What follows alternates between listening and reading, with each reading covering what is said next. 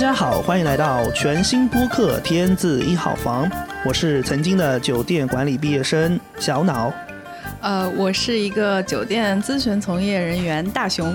对，呃，如果有听过我们之前播客的朋友，知道我们曾经有一档播客叫做《脑力有限》，是一档关注个人自我成长的播客。那为什么会有一档新播客呢？大熊跟大家说一下吧。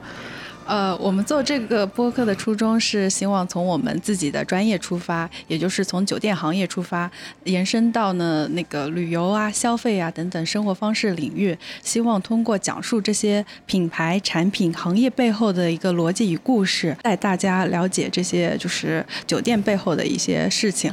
所以欢迎大家来收听我们的新节目《天字一号房》。对。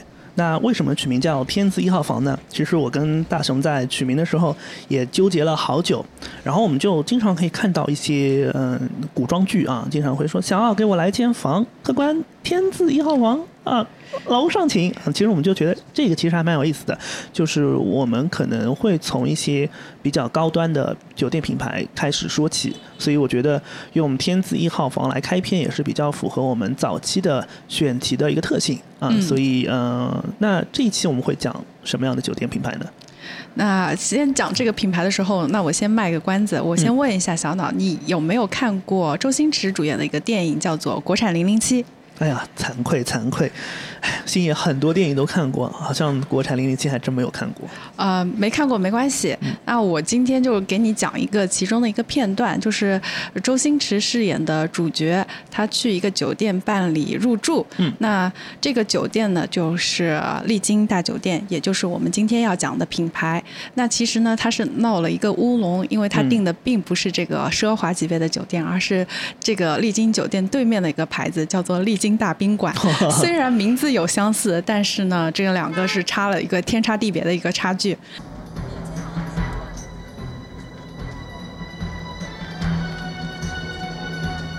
Can I help you, sir？係啊，Yes, well，我經已 book 咗房。請問貴姓呢？My name is 零零七。Hi。唔好意思啊，冇你個名喎。咩話？有咁嘅事？請你查真啲。哦，對唔住啊，你 book 嘅唔係麗晶酒店啊，你 book 嘅係麗晶大賓館。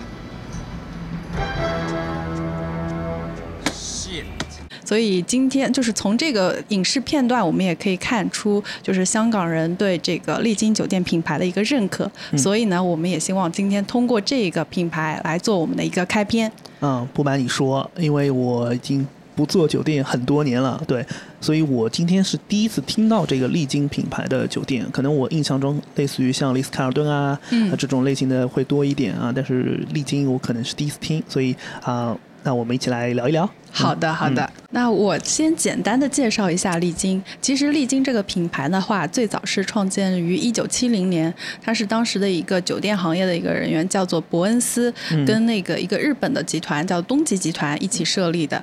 然后设立之后嘛，他们发展非常的迅速，到了当时是设立在哪个城市？呃，其实是他们就是一个公司，他们的第一家酒店其实是在夏威夷。夏威夷哦，度假胜地。对对对。然后后来的话就是。通过一系列的发展，他们其实呃，这个企这个品牌被大家所熟知，尤其是被中国人所熟知，就是香港丽晶这个这一家酒店。嗯。所以这家酒店就是成了整个丽晶集团的一个旗舰店。OK。这个之后的话，就是它的发展是比较迅速的。嗯。然后到了九二年之后的话，它本来是一个独立的一个品牌集团嘛。嗯。然后，然后到了九二年之后呢，因为它的创始人出售了他的一个股份，嗯。所以导致了这个集团的话，就是这个品牌就被多次就是。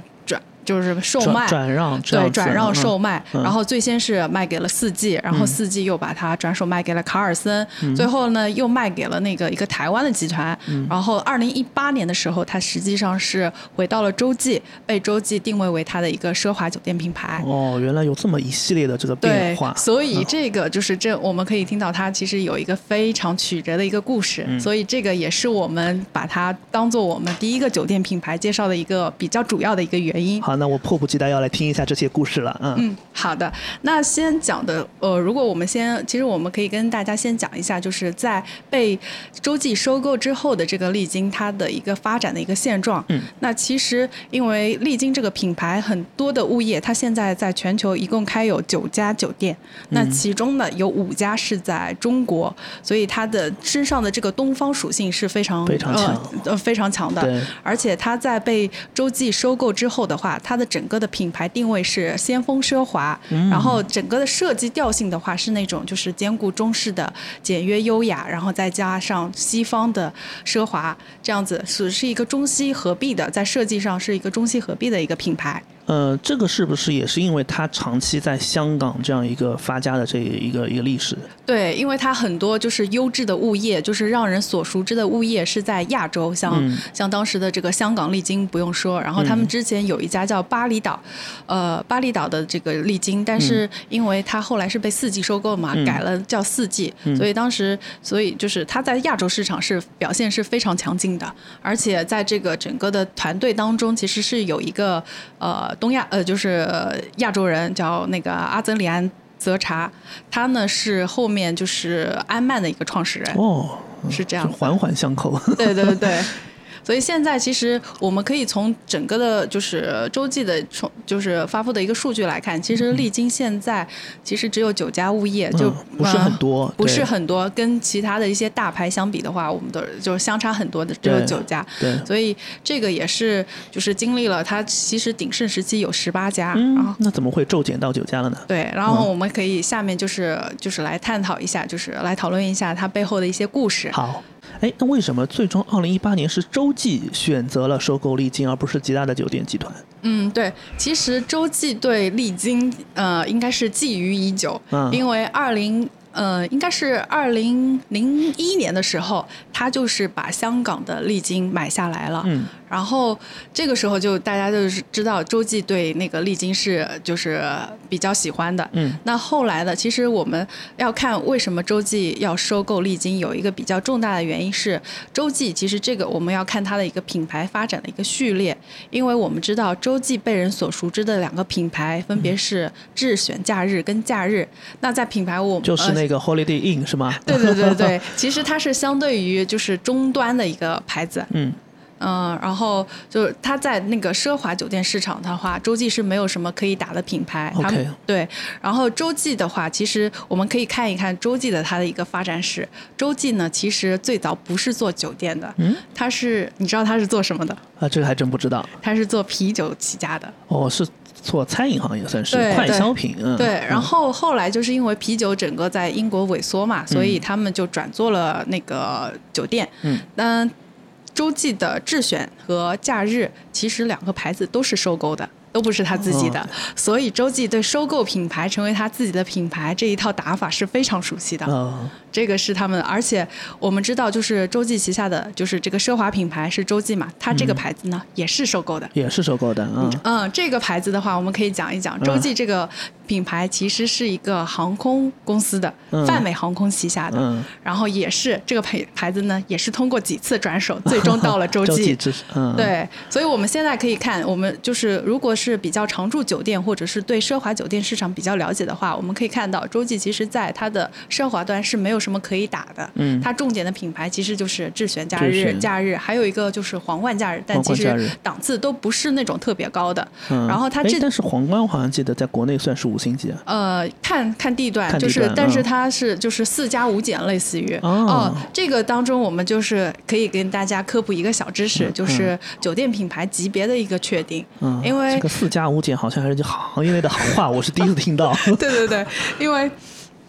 就是呃，国内我们都知道，就是熟悉国内的饭店的话，他们都是就是按星级，一星、二星、三星、四星、五星是这样子对。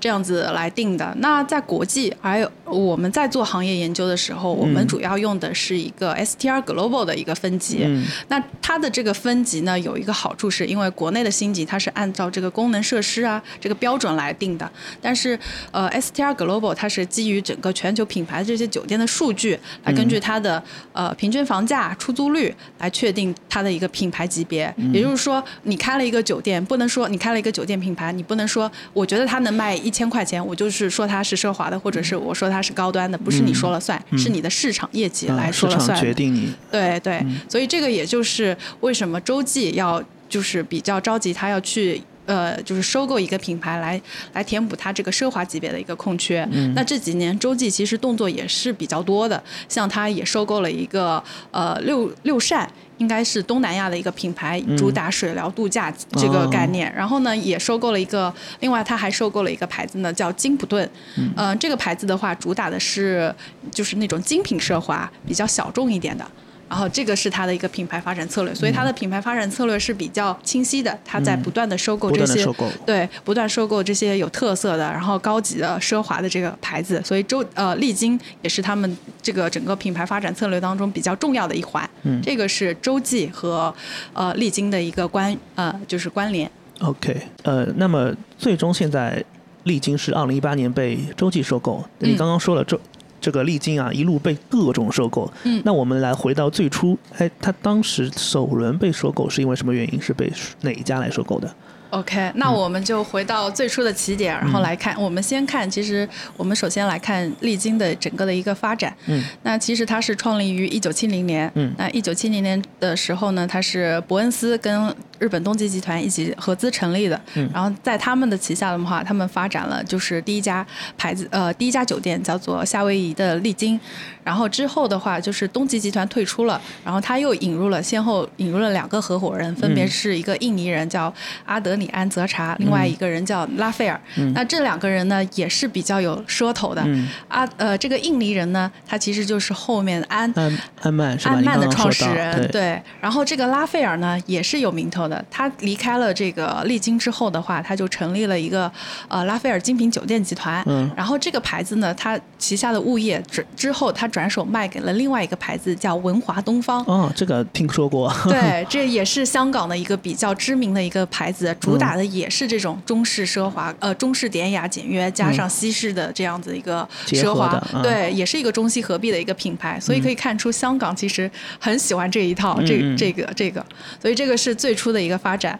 那一九七零年到一九七五年，相当于是他们整个这个团队的一个成立，基本上在这之间的话，他们基本上就开设了。那个一个是夏威夷的丽晶，然后纽约嗯纽约有一个丽晶也在就是也确定要开业，然后到了一九七零年的时候，这其实，在应该是七零年的时候，伯恩斯就已经开始接触香港的那个丽晶这块就是那块地，因为当时香港的那个政府的话，就是说想在那个呃尖沙咀那边发展一个高级的奢华酒店，但是当时他们是属意半岛。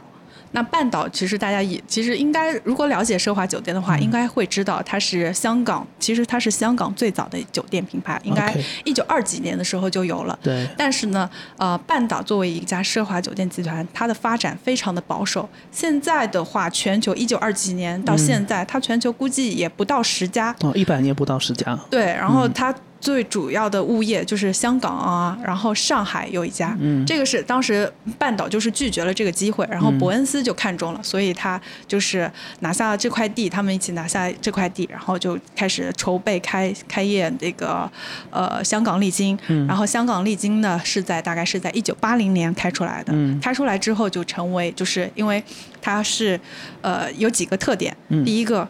它开创了我们现在就是现奢华酒店的一个标准设施标准，就是呃浴室卫浴的五件套，就是以前的淋浴跟那个浴缸是一起的，但是现在它。他这一家香港丽晶酒店就打破了这个惯例，一个建了一个就是步入式的淋浴的这个东西，嗯。然后也建设了那个双台盆，然后实现了整个卫浴就是空间的这个干湿分离，分离，对。所以这个也成为了就是呃之后的奢华酒店的一个一个标配了，可能是。对对对，所以在家装的时候，其实我们可以就是参考这个这个酒店的这个标准，这确确实是在动线，在整个洗浴方面的这个舒适度都是非常。高的，然后这个是他比较出名的，对，这个是一九八零年。嗯，那嗯，到了一九，应该是之后应该就是到了一九八五年到之间吧，他他们就在陆陆续续的开店嘛，就是在开拓物业。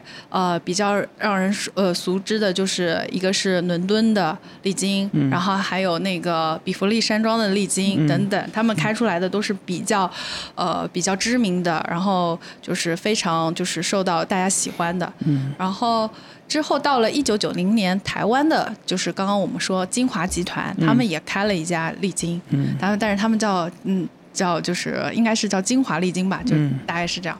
然后这个是他们就是高速发展的时间。这一段时间的话，他们一直到九二年，他们基本上都是呃，他们基本上是开了十八家酒店，嗯而且就是在全球就是这些就是酒店评选的杂志上面，他们经常他们是应该是 top 二十五的吧，啊他们有十四家上榜。哇，这个覆覆盖率很高了。对，嗯、所以它就是说明这个酒店品牌的一个成功对。但是也就是在一九八五年，其实对他们来说是一个非常重要的时点，嗯因为当时的嗯应该是美联航，嗯。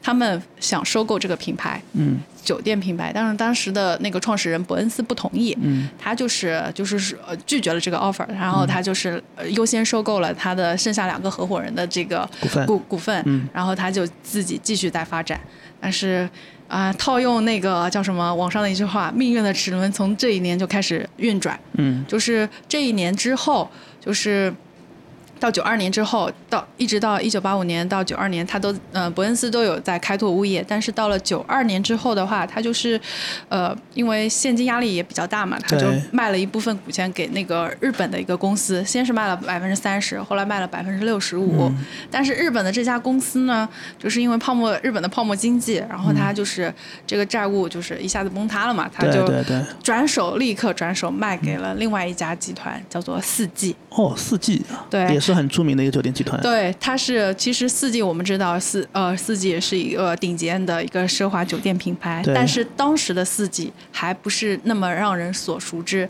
它也没有什么比较好的物业拿得出来啊好的那个酒店，所以也是这一年就是呃历。经被那个四季收购之后，四季对它进行了 就是一系列的翻牌，这也是使得它从一个就是呃小有名气的区域性的品牌，发展成了一个去全球化的呃奢华品牌。嗯因为当时呃四金呃四季接手丽晶的时候，他们把就是呃丽晶的很多优质的物业都翻成了他们的就是四季牌子，哦像像巴厘岛巴厘岛那个应该是巴厘岛的丽晶，以前是就是开刚开。签的时候是丽晶嘛，但是后来最后开出来的时候是四季。那这一家四季也是现在也是比较出名的，像我对以呃研究我们做行业研究的时候说要研究这种高级。别的奢华度假酒店的话，我们经常会援引这个巴厘岛四季酒店，因为它是第一个开创就是全泳池别墅的这个度假酒店风格，所以这一点也是比较厉害的。然后就是因为这几家物业，另外还有一个比较比较就是让他们比较成功的一个，他们翻了纽纽约的丽晶酒店，翻成了四季，嗯。然后这个四季的建筑，就是这个这个四季的话，就是在整个市场上就反响比较好，而且它的建筑呢是当时是贝聿铭做的，哦，对，所以在设计上啊，然后在整个的呃酒店品质上都是非常高的。但是它从丽晶变成了四季，对，这个丽晶辛辛苦苦打下的这个江山，几乎全被四季获得了。一啊。招就全部，就从此之后，就是四季收了这个丽晶这个品牌之后，就是他把好的物业全都留给了自己四季的品牌。然后对。对丽晶就是呃越来越不好，所以这样子就实现了一个就是品牌的一个更迭。嗯所以从这个之后，就是从四季呃收购丽晶之后，整个的丽晶的品牌一下子一落千丈。嗯，这个这个就是难怪我没听过，但是四季我听过的。对对，所以嗯这个就是我们可以看到，这个酒店品牌的更迭是非常有意思的。啊，对，然后，呃，这之后就是从此从被四季收购之后，它就开始辗转嗯被收购。嗯，然后接下来本身的品牌价值好像已经没有了啊，对，对，嗯但是其实它的名气是在的，而且它之前产品的品质都是非常好的。对对对，嗯、就是从九二年之后，就是四季，呃，收购丽晶之后，丽晶基本上就是精简到六家。嗯但是，然后后来的话，就是呃，四季把历经辗转卖给了卡尔森，嗯，应该是九七年的时候，就五年。五年时间，对嗯五年，那这五年的时间的话，就是呃，我们的丽晶。就是我们的卡尔森本来也是一个，就是卡尔森其实他旗下比较著名的品牌应该是酒店品牌，应该是那个 Radisson，呃，丽笙，对对。但是在他收购的时候，在丽笙呃，就是在卡尔森收购丽晶的时候，其实他还是在呃全球排名前十的这样子一个酒店品牌。但是因为一系列的发展，它其实后来发展的也不是特别好，然后基本上是跌出了就是全球呃前十。然后它之后的话，因为它整个集团发展。也不太好，所以连带着丽晶这个品牌发展的也不是很好，所以后来丽晶也是又被他又被卡尔森给卖掉了。嗯。然后他是卖给了，到了二零一零年，就是被那个台湾的金华集团买了。这个创始人的话，就是台湾金华的这个创始人是比较喜欢丽晶这个牌子的，因为九零年的时候他也是自己就是投了一个金华丽晶嘛，对金华丽晶，所以后来他就就是买了嘛，他就是有这个情怀，他自己本人也是非常喜欢这个就是香港丽晶酒店的。对对对。然后接下来的话就是，呃，就是我们所熟知的，其实他收购了丽晶之后，其实他整个的发展也不是特别好，嗯，所以而且他比较心心念念，他比较喜欢的是香港的丽晶，呃，香港丽晶，所以他跟香港丽晶，我们刚刚有说到是零一年的时候是被洲际给买了，嗯，所以他们两个就一拍即合。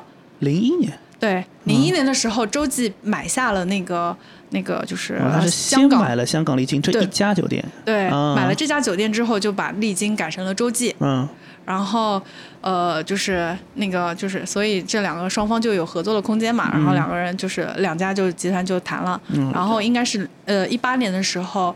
呃，洲际是收购了它百分之五十六的股权，嗯，然后并且洲际会承诺，就是之后陆陆续续会把它股权全部买进的，嗯，然后而且丽晶是自己，呃，就是洲际自己提出的是，就是通过重振重振丽晶来延续它的之前的一个辉煌，对，所以这个应该也是。台湾金华集团比较看重的这一个点，有情怀永在嘛？对对对，所以就是其实呃，香港丽晶这家酒店是比较传奇的。嗯，它就是除了它在就是它是嗯香港一个比较知名的这个奢华酒店，而且它有很多的历史的承载意义。嗯，它先是呃就是当时好像是很多香港的这个就是。呃，就是有钱人啊，然后明星啊，都会在这里就是入住啊，然后举行宴会啊等等，而且对了，而且出了很多就是香港酒店集团的这些就是从业人员，培养了很多人才，所以对他们来说，丽晶不仅仅是一个品牌，这个酒店更成了一种就是历史传承意义。然后洲际也是，我觉得洲际它其实也是看重这个这些品牌背后的这些故事，对。然后，应该是洲际不是买了呃丽晶之后就把它改名叫洲际嘛，就叫香港洲际酒店。嗯。然后这个洲际之后就是到了二零嗯就是疫情期间，它不是翻牌了嘛？嗯。它就是呃重重新装修，又变成了丽晶。丽晶。所以就是香港的这家丽晶酒店，从香港丽晶到香港洲际，然后再回到丽晶。对。前前后后也将近。五十年，五十年的时间，呃，四十四十几年，好像是将近五十年。对，对所以这个，所以我们就是有的时候越研究就觉得越有意思。这个从这么长的一个周期来看，就是历经从经历过辉煌，然后跌到低谷，然后又重新就是。呃，怎么说？应该是浴火重生，重回市场，所以我们觉得也是非常有意思的。嗯。然后我们刚刚其实聊到四季嘛，对其实当时是是四季通过翻牌，然后挤走了这个丽晶。对。但是现在就是历史的车轮，就是历史轮回又重演了一遍。嗯。因为四季其实在中国发展这几年发展不是特别好，它应该是零一年是进到中国市场。嗯。但是这个中国呃，它开的第一家应该是上海的浦东。四季啊，浦东四季。但是这家酒店后来现在已经被翻牌成了浦东丽晶啊。所以就是，我们就觉得非常的、非常的那个，就是非常的有意思。你看，以前是四季挤走丽晶，现在丽晶又重新取代了四季。对，所以我就我就觉得这个是一个非常有意思的点。而且，其实四季在国内的话，就是现在就是发展的物业不是特别多。嗯。呃，它比较知名的，其实第一个就是比较能打的牌子，应该是西子湖四季。嗯。这个是宋卫平，他就是绿城宋卫平，对比较得意的一个作品。他有九十八栋，就是那种别墅，它的呃单房房价也是比较高的，要到了四千多块。哦，那是不便宜。对，但是现在的话，就是我们可以看到，除了这一家酒店，我们觉得能拿得出手的不是特别多，而且它后面的拓展的计划也不是特别多。相比丽晶的话，就是洲际给到丽晶的一个定位嘛，他说希望他不是现在有全球有九家嘛，他其实还有十家是待开业的，就是已经签约了，然后未来会开出来，而且他们的计划是应该是这几年会开到四十家。哦，那真的是要把这个丽晶这个品牌重新给打响。对对。感谢大熊的这个科普啊，我真的是觉得特别有趣，因为听到了这个所谓的丽晶变成了四季，又听到了四季变成了丽晶啊，经过这样一个轮回变化，我觉得品牌其实在更迭过程当中，就好像人生一样起起伏伏啊，沉沉沉落落，对，有很多很有意思的故事。当然，我相信。其实整个酒店史上，其实应该也不止历经这一家酒店经历这样的起伏吧。嗯，对的。其实像我们现在所熟知的华美达，它现在其实定位的是一个终端啊，经济类似于经济型的这样子一个酒店。嗯。但是呢，它其实是最开始也是一个比较高档的品牌。哦，这个我倒不清楚。对，以后有机会我们可以来聊一聊这个品牌。对。那另外的话，其实酒店业之前有一个非常大的热门的一个事件，就是第一全球第一的万豪收购了全球第二。的喜达屋哇，这个就是第一声和第二，这个好大。对，然后这个当中就是呃，其实，在两家酒店管理集团重组的时候，他们旗下现在应该有三十几家品牌吧？嗯，这三十几家品牌，两个不同的集团，他们当中的重新定位再组合，又有非常多的故事。我真的，我真的是好期待后面的内容了。那。呃，我们刚刚也很欣喜的听到，现在丽晶的这个新东家洲际啊，对丽晶进行了一个重振的计划，说未来会开到四十家的这个店。那至于能不能开到四十家，我们不可得知啊。当然，我们也希望说他们能够进行很多的这个一些动作，然后重振这个丽晶的辉煌。但是未来。能不能重振，还是要看市场的检验。对对对，啊，那下一期呢，我们也给大家做个小预告。我们刚刚提到了丽晶的创始人有一位叫做阿德里安·泽查，他是印尼的华人。嗯啊，那他其实呃，在离开丽晶之后，他创立了一个新的酒店品牌，叫做安曼。包括我们中国有一个法运安曼啊，对。那下一期我们会对安曼的这个。前前后后去做一个剖析，呃，也敬请大家期待下一期的节目。我们今天就到这边，拜拜，拜拜。嗯。